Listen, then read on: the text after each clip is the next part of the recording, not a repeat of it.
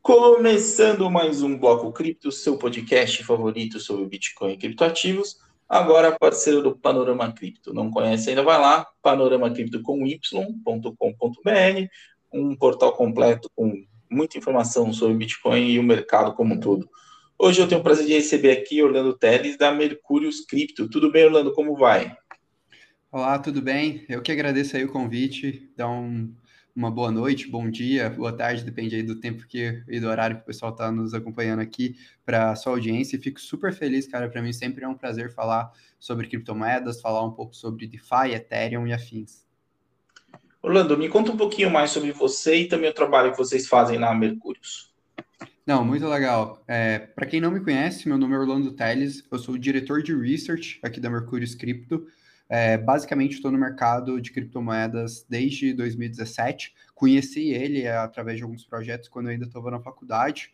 É, eu considero realmente, a partir, a, apesar de estar em 2017, que eu comecei de fato a estudar de forma profunda o mercado cripto entre 2019 e 2020, que foi no momento que eu comecei a me questionar um pouco sobre o que, que era blockchain, o que, que era o Bitcoin e tentar compreender a fundo. Isso é muito interessante porque né, muitas das vezes uh, o pessoal que estuda o mercado de cripto ou analisa o mercado de cripto nunca se questiona alguns conceitos básicos e a gente vai percebendo que à medida que a gente vai aprofundando o mercado de cripto, a gente percebe que a gente, na verdade, não sabe nada. Sobre a Mercúrios, Basicamente, a Mercúrios é uma casa de research, né, 100% especializada em criptomoedas. Então, o nosso foco é realmente educar o mercado de cripto, ensinar sobre para o mercado como ele funciona e a gente busca ter uma abordagem ali mais institucional, realmente de tentar trazer ali conteúdos é, e análises bem profundas do mercado e compreender um pouco do valor do mercado de criptomoedas, né? Então a gente vê muito a ideia ali é, mais conceitual do mercado, mas pouco a falar sobre a parte fundamentalista, sobre o potencial de valorização, compreender como esse mercado funciona, qual é a sua dinâmica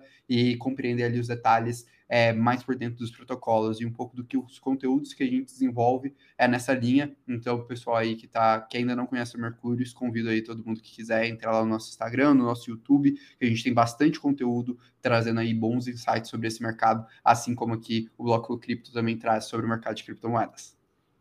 Muito legal. É, é, existe, é muito comum existir uma confusões no mercado de criptoativos em relação ao que efetivamente são os fundamentos, né? Muita, mente, muita gente diz que é um mercado que é movido puramente por fluxo, mas quem acompanha mais de perto sabe que existe uma série de métricas e indicadores que devem ser acompanhados de perto antes de você tomar uma decisão de alocação.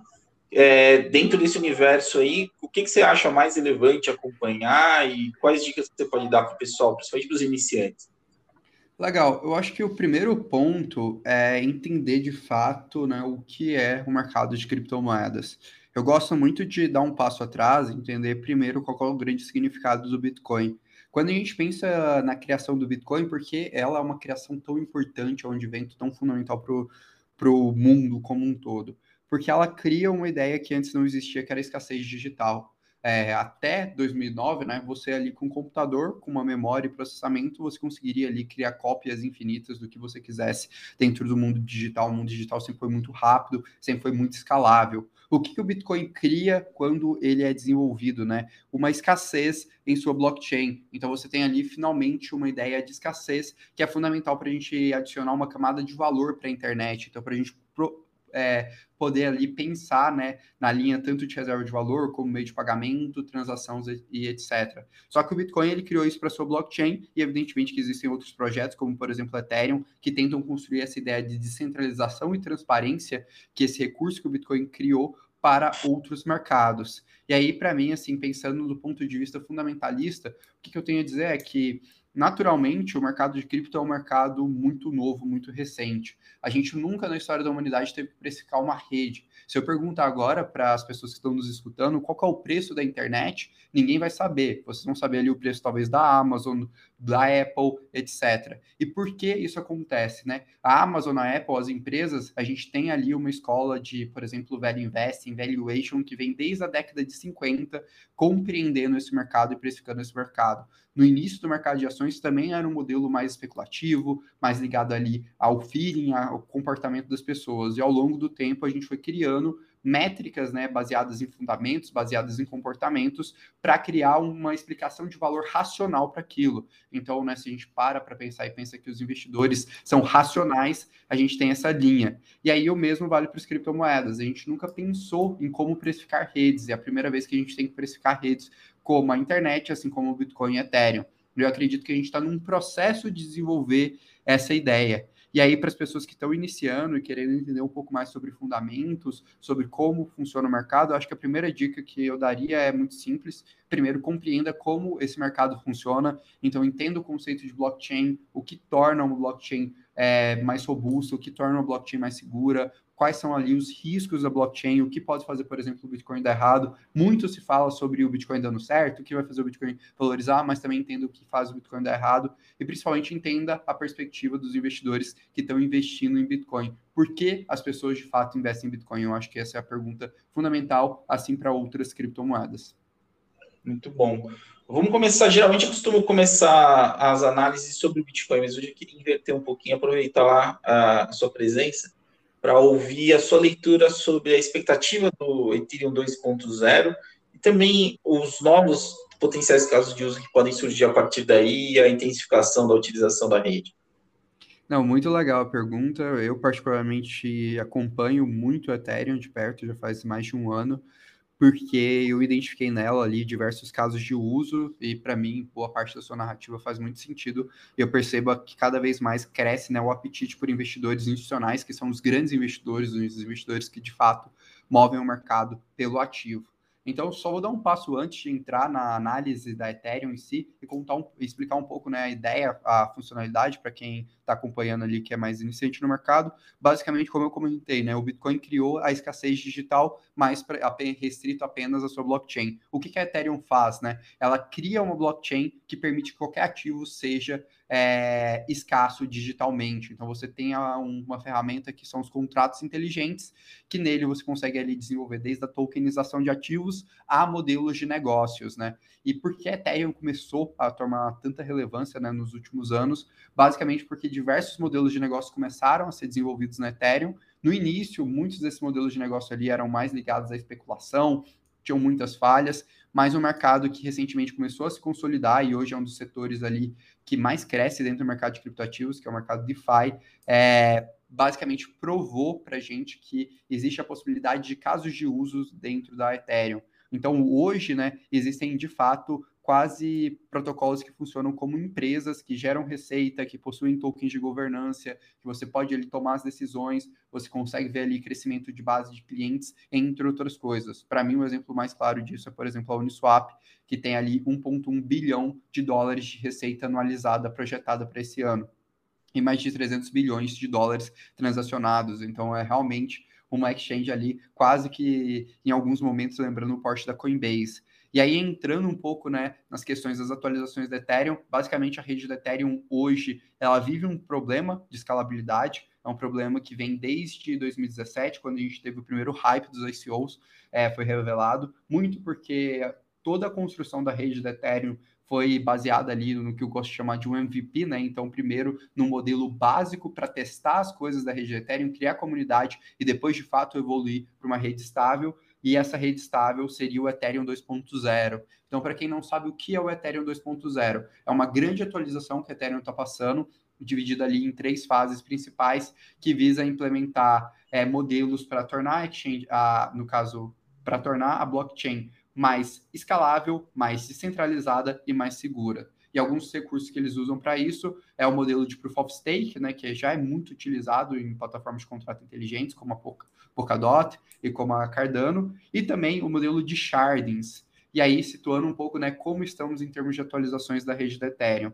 É, basicamente, sobre Ethereum 2.0, a gente já começou o processo de staking, a gente tem ali cerca de 5, 6% do supply da rede da Ethereum travado nesse processo de staking, né? Então, gerando ali recompensas para as pessoas, e a gente tem a expectativa de ter a rede da Ethereum saindo do Proof of Work indo para o Proof of Stake, o que, que significa? Por exemplo, o fim da mineração da Ethereum, é, acontecendo entre 1 de dezembro desse ano e até fevereiro, março de 2022. A expectativa mais otimista seria ali realmente dezembro desse ano, de acordo com os desenvolvedores, mas eles falam que provavelmente isso vai ter um pouquinho de atraso para fevereiro, é, março do ano que vem. E por que essa mudança é tão importante, né? Porque basicamente, quando ela implementar o Proof of Stake, ela vai mudar de forma significativa a sua política monetária, ela vai reduzir em quatro vezes a emissão de novos to tokens na rede do Ethereum e vai ter uma previsão né, de tokens muito, muito bem definida, algo que até então a rede do Ethereum não tinha. E junto com essa atualização, a gente tem agora, né, em agosto, início de agosto, o é, London Fork. Basicamente, essa atualização ela vai implementar duas propostas que são muito importantes na rede do Ethereum, entre elas o EIP 1559, que visa ali estabilizar as taxas da rede do Ethereum e criar um mecanismo né, de queima dessas taxas. Então, boa parte daquelas taxas vão ser queimadas e pode tornar o ativo deflacionário em momentos de alto uso e, junto com isso, também dá um delay né, para a gente ter a, a, implementação do Proof of Stake ali para dezembro desse ano. Então, esses são os dois pontos principais de atualizações da rede do Ethereum. Eu enxergo ali com boas perspectivas por construir tanto escalabilidade, o roadmap está sendo bem cumprido nesse sentido, quanto também alterar de forma significativa a oferta do ativo, que a gente sabe também é um ponto bem importante. Muito bom. Você falou um pouquinho sobre Cardano, sobre Polkadot.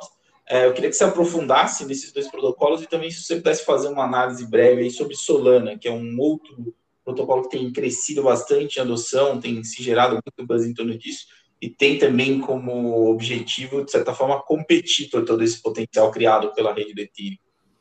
Não, bem legal. É, primeiro, eu acho legal, vamos falar sobre, é, focar sobre Polkadot. É, indo naquela mesma linha, né, eu comentei sobre esse processo de evolução de blockchains e a ideia primeiro da escassez apenas no Bitcoin, depois a construção da escassez digital para tudo através do Ethereum. A Polkadot ela dá um próximo passo e para mim é um protocolo complementar a Ethereum no sentido de é, se desenvolver a ideia de cross-chain e blockchains customizadas, né? Para quem não sabe, cross-chain seria justamente a conexão entre múltiplas blockchains.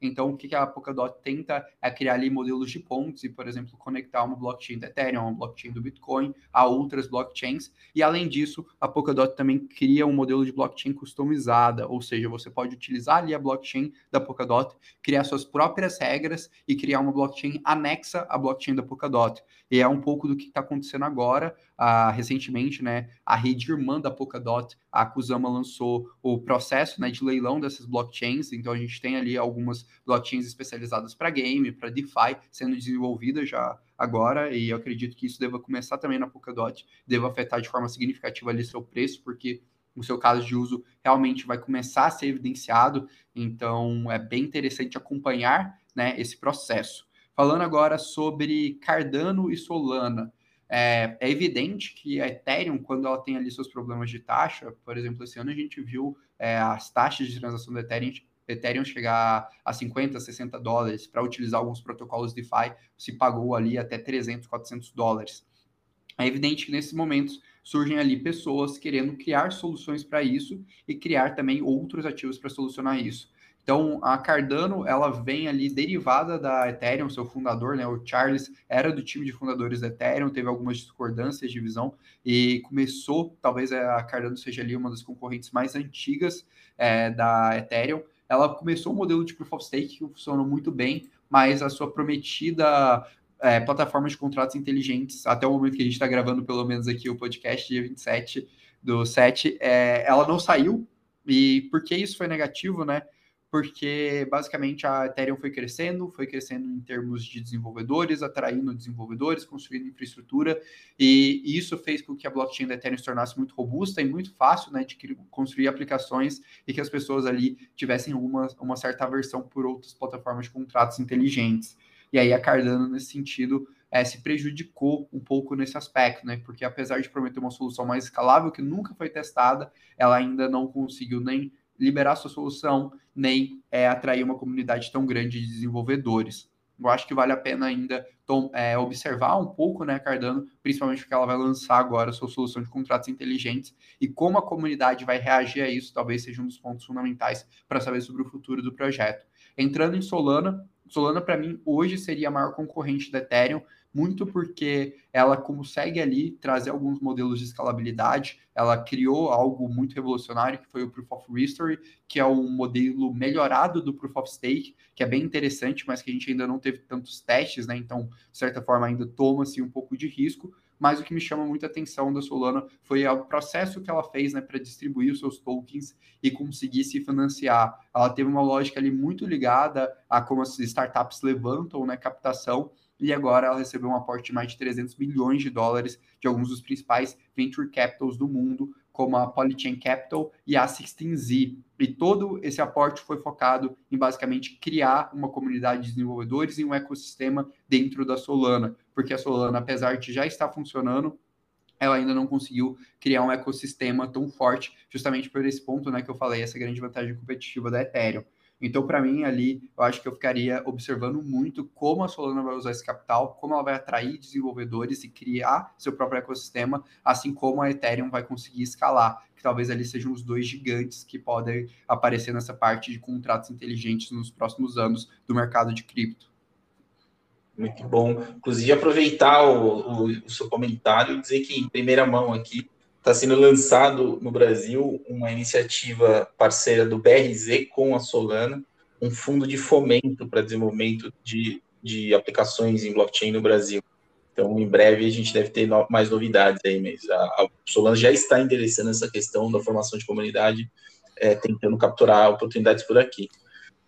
Vamos falar um pouquinho de Bitcoin agora, Orlando. Como é que você está vendo esse momento? A gente está ainda encaixotado aí nessa zona de acumulação entre os 30 e os 40 mil dólares, mas é uma mudança significativa no humor do mercado de uma semana para cá. O que, que você enxerga aí como próximos passos para o mercado? Legal. Para mim, assim, a gente teve a ascensão do Bitcoin muito clara, ligada à tese de investimento por investidores institucionais. Então a gente estava num momento onde está sobrando dinheiro no mundo, né?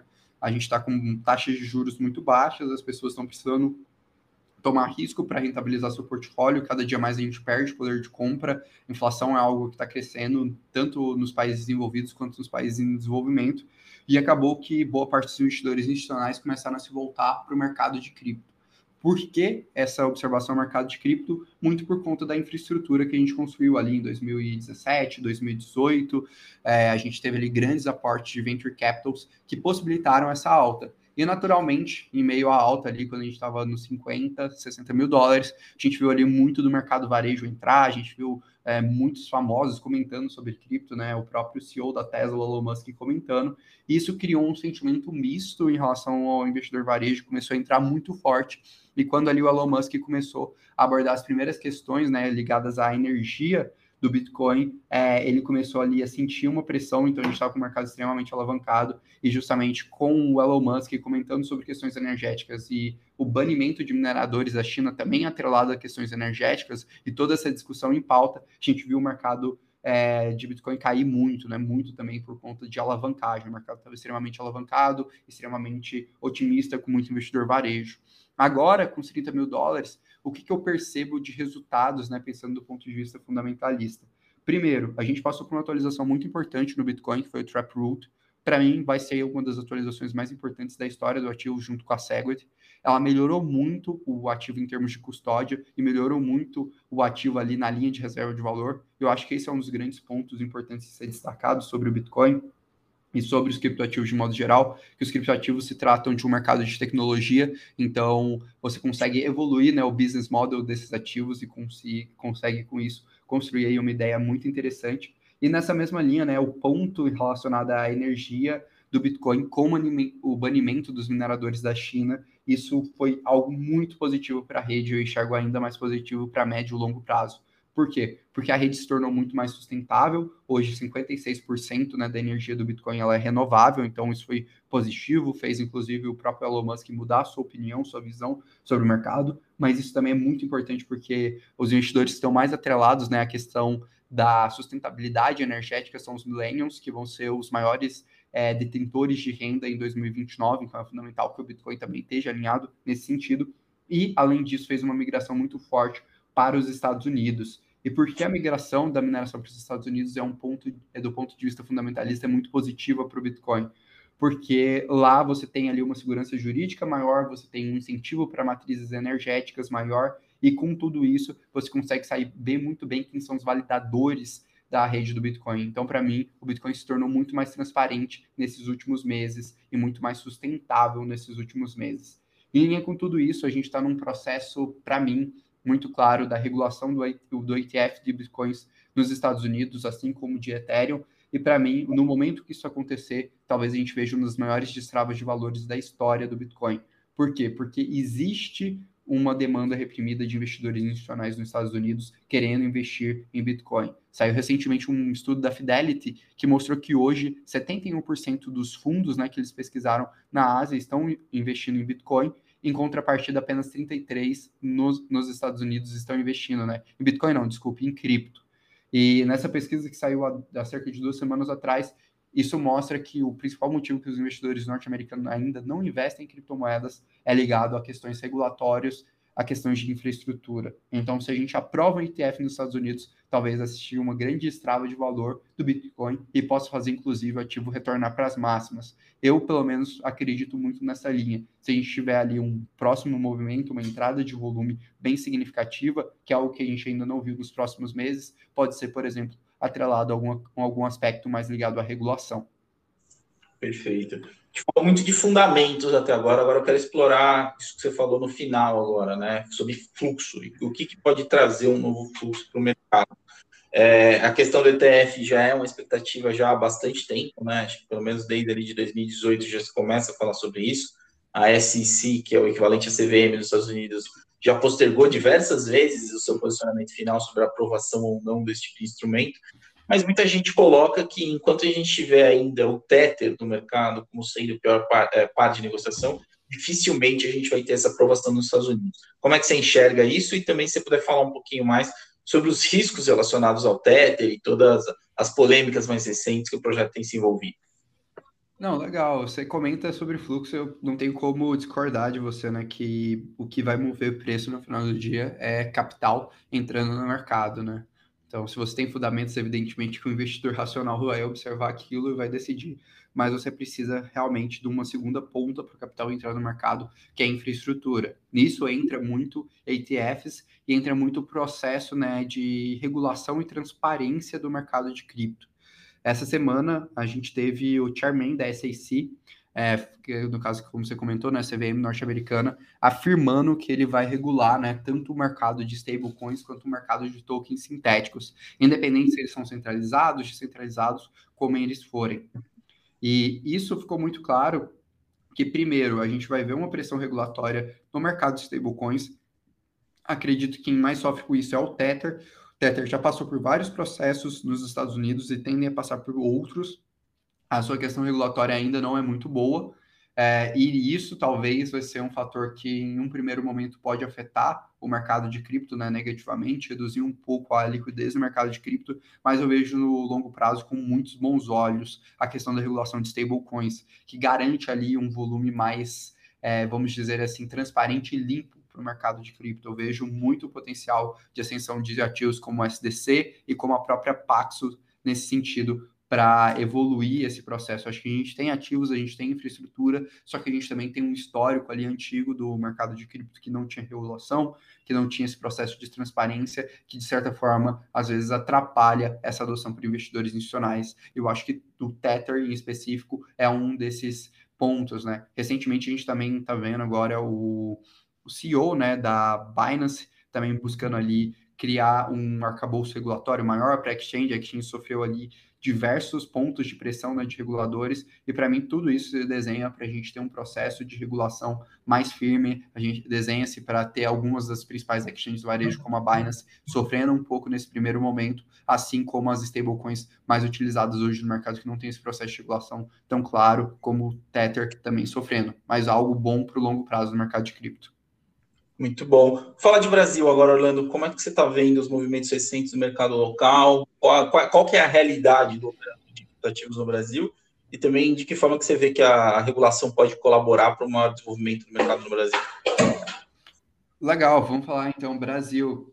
É, o Brasil ele está, por incrível que pareça, na vanguarda do mercado de cripto. Acho que é estranho, né? A gente falar que a gente está na vanguarda de alguma coisa normalmente no Brasil. As pessoas, pelo menos, têm essa impressão que a gente nunca está na vanguarda de na nada, mas na verdade, em termos de regulação, de evolução desse, principalmente da parte de investimento, a gente está indo muito bem. A gente tem algumas empresas, né, bem relevantes nesse aspecto que estão fazendo trabalhos excelentes, como por exemplo o pessoal da Hashdex, o pessoal da Capital, que está muito trabalhando na linha de acesso do mercado de cripto. Então, hoje a gente vai ter ali em breve cinco ETFs de criptomoedas na Bolsa Brasileira, incluindo ali dois ETFs de Ethereum, dois ETFs de Bitcoin e uma cesta né, de criptomoedas, por conta aí dessas duas gestoras que eu citei anteriormente.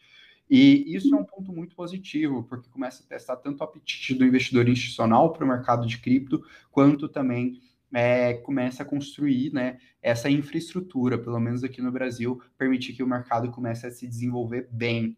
E na mesma linha, outra coisa que a gente percebe é que agora os players é, do exterior estão começando a olhar com bons olhos para o mercado de cripto brasileiro.